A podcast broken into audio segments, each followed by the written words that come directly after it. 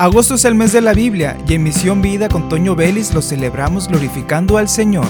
Durante los 31 días del mes estudiaremos textos seleccionados según el capítulo correspondiente al día en el libro de Proverbios, así que quédate para escuchar el mensaje de Dios. Bienvenido.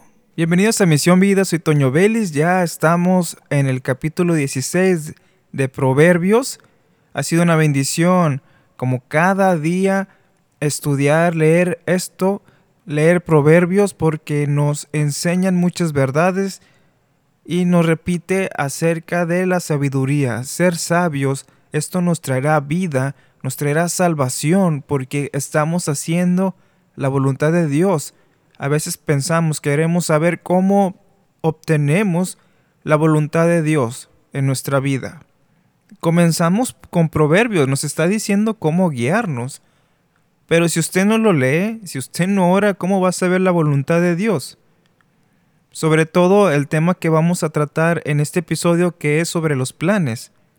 ¿Cómo puedo obtener la voluntad de Dios si no leo las escrituras? Proverbio nos da instrucciones de vida y las consecuencias de no hacerlo. Nos da instrucciones también y la recompensa por hacerlas. Yo creo que eso es lo básico de un cristiano, aprender en esta parte de las escrituras cuál es la voluntad de Dios, porque de esto nos lleva a tener una comunión íntima con Él.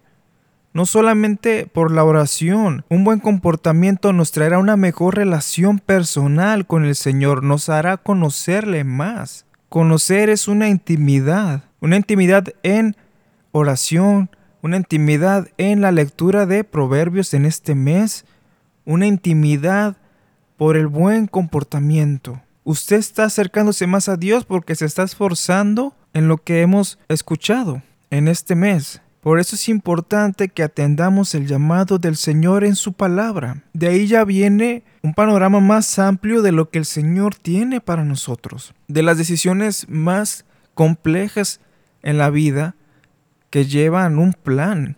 Usted planea su futuro, qué va a estudiar, tal vez ha planeado con quién le gustaría casarse, en dónde le gustaría vivir.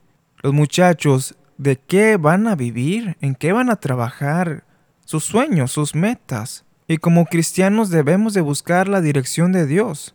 Y la encontramos en su voluntad, perfecta, para nosotros. Para conocer cuál es la voluntad de Dios, hay que conocer su palabra y hay que actuar a como nos dice la palabra que debemos de hacer. Si la Biblia dice que hay que recibir al Señor en nuestro corazón, porque no hay camino a Dios solamente por medio de Jesús, entonces nosotros nos acercamos a Dios por medio de Jesús y aceptamos a Jesús en nuestro corazón. Ya dimos un paso, ahora dice que debemos de tener una comunión con el Señor, ahora tenemos la comunión con el Señor. Que debemos de asistir a una iglesia, y no dejarlo de hacer como algunos tienen por costumbre. Lo hacemos.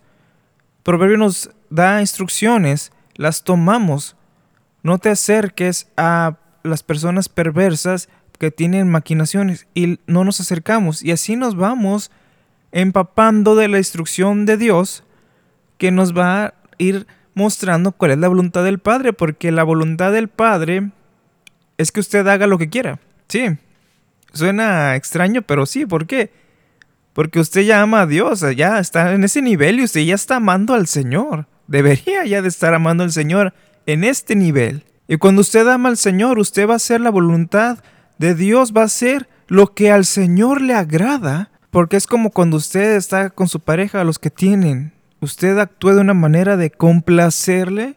Así nosotros también vamos a hacer la voluntad de Dios haciendo lo que a Dios agrada en su corazón. Nosotros vamos a hacer todo lo que agrade al Señor porque le amamos. Ahora somos esclavos por amor y hacemos la voluntad de Dios y ponemos nuestros planes en manos de Él. Dice el versículo 1 del capítulo 16. Podemos hacer nuestros propios planes, pero la respuesta correcta viene del Señor. ¿No debo hacer planes si el Señor ya sabe todo? Sí. Puedes hacer tus planes, pero la respuesta de Dios puede ser otra. ¿Por qué hacemos planes y buscamos la dirección de Dios? Porque confiamos en su voluntad, aceptamos su soberanía Y a veces nos puede pesar aceptar la soberanía de Dios. Y ahí nuestro amor hacia el Señor, nuestra confianza hacia Dios es probada, porque los planes tienen a veces una respuesta totalmente diferente a la que el Señor tiene en su corazón.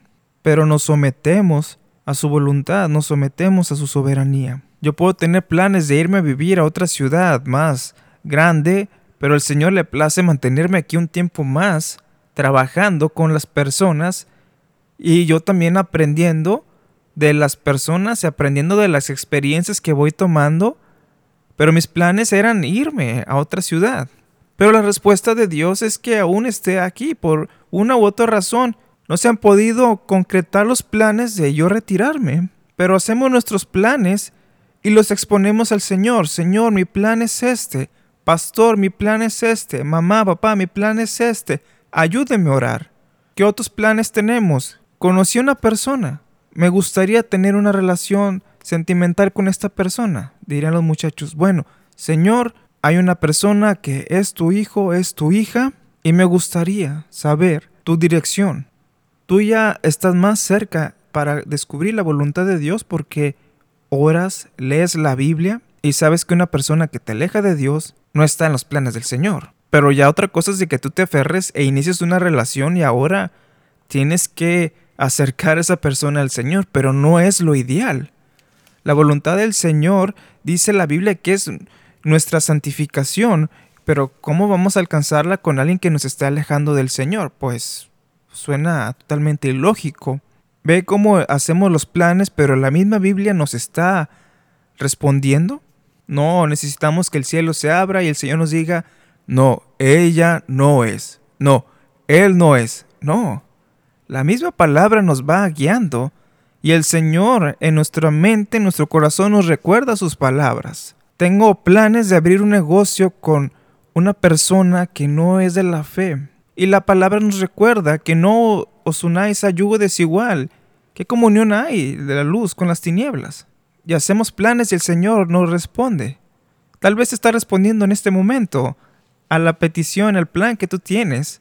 Ahora las cosas se van dando, hay paz en tu corazón, hay una total seguridad en tu corazón de lo que vas a hacer y le das hacia adelante y el Señor va acomodando las cosas.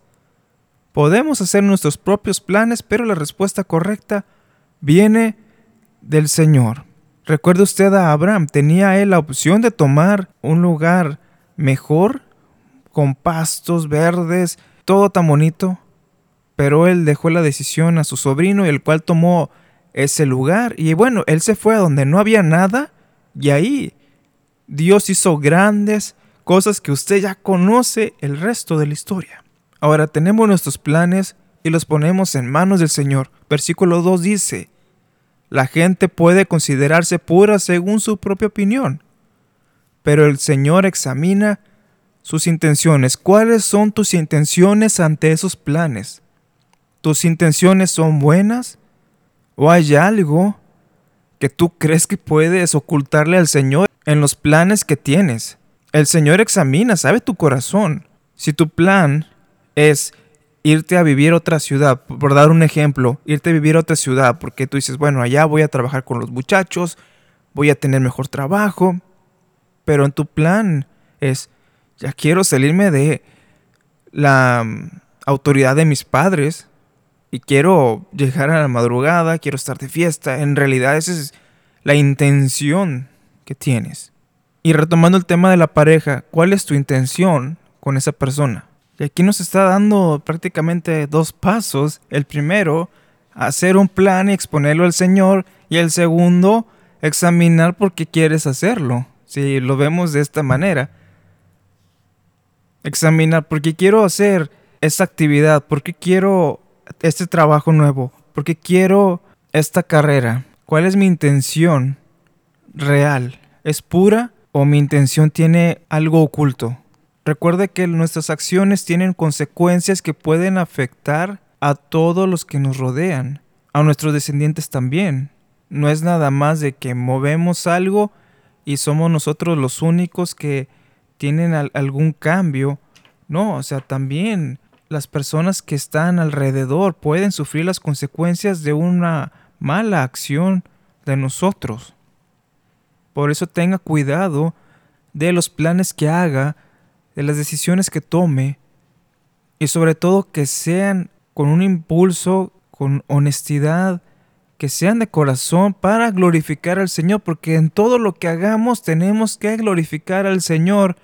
Y créame, haga esto y de nuevo, como en capítulos anteriores, esto nos dará felicidad. Ahora, si tus intenciones son honestas, son puras, versículo 3, pon todo lo que hagas en manos del Señor y tus planes tendrán éxito. Esto quiere decir de que si yo planeo algo y es con todo mi corazón, el Señor me va a contestar porque tengo las mejores intenciones. No. El éxito no es que se haga lo que tú vas a querer, porque tal vez la voluntad de Dios es guiarte por otro lado que va a ser mejor que tus planes. Señor, es que yo quiero este trabajo, pero las puertas se cierran y estoy aferrado a ese trabajo, Señor. Mis planes son buenos porque necesito trabajar. Y no hay nada de malo en eso, Señor. Esto se me acomoda muy bien para otras actividades. Señor, eh, puedo ganar mucho dinero en esto. Tú pusiste en manos de Dios con toda tu necesidad, con todo tu corazón, los planes de ese trabajo. Y el éxito ahora está de que al dejar tu confianza en el Señor y no aferrarte y no mover, mover hasta que las consecuencias naturales son de que ya lo tienes y te puede ir mal porque te aferraste tanto y lo lograste por tus fuerzas y no dejaste en manos de Dios las cosas, pero si dejaste en manos de Dios todas las cosas con toda tu honestidad y no lo tienes, pues aquí puedes aprender varias cosas. El Señor te pudo haber guardado de algo. El Señor te pudo evitar malos momentos. Tal vez ahí ibas a alejarte de Dios porque el ambiente no era bueno. Tal vez ibas a faltar mucho a la iglesia por estar en ese trabajo. O también el Señor te está diciendo que te prepares más para aplicar a un trabajo así, para que seas más apto para ese trabajo. Y bueno, ese es un ejemplo de que planeamos, tenemos buenas intenciones y dejamos todo en manos de Dios. Y el éxito está en lo que también vamos a aprender de cuando el Señor niega nuestros planes, niega un resultado y lo vamos a glorificar. Y, y si Dios contesta nuestra petición y se hace conforme a lo que planeamos, gloria a Dios también. Así que pongamos todo en manos de Dios, todos nuestros planes, nuestra vida, todo lo que queremos hacer todo lo que somos, lo que hay en nosotros, ponerlo en manos del Señor. Y el Señor dice aquí que hará que nuestros planes tengan éxito. Y repito, no quiere decir que va a pasar así como lo planeamos, porque el éxito está en lo que el Señor tiene para nosotros. Y el Señor sabe todas las cosas, y el Señor examina tu corazón, así que cuando tengas planes, piensa que glorifiquen al Señor y que tus intenciones sean honestas sean buenas. El Señor examina las intenciones. Bendiciones a todos, soy Toño Vélez y esperen el día de mañana el capítulo 17, parte del capítulo 17 del libro Proverbios. Esto es Misión Vida, hasta luego.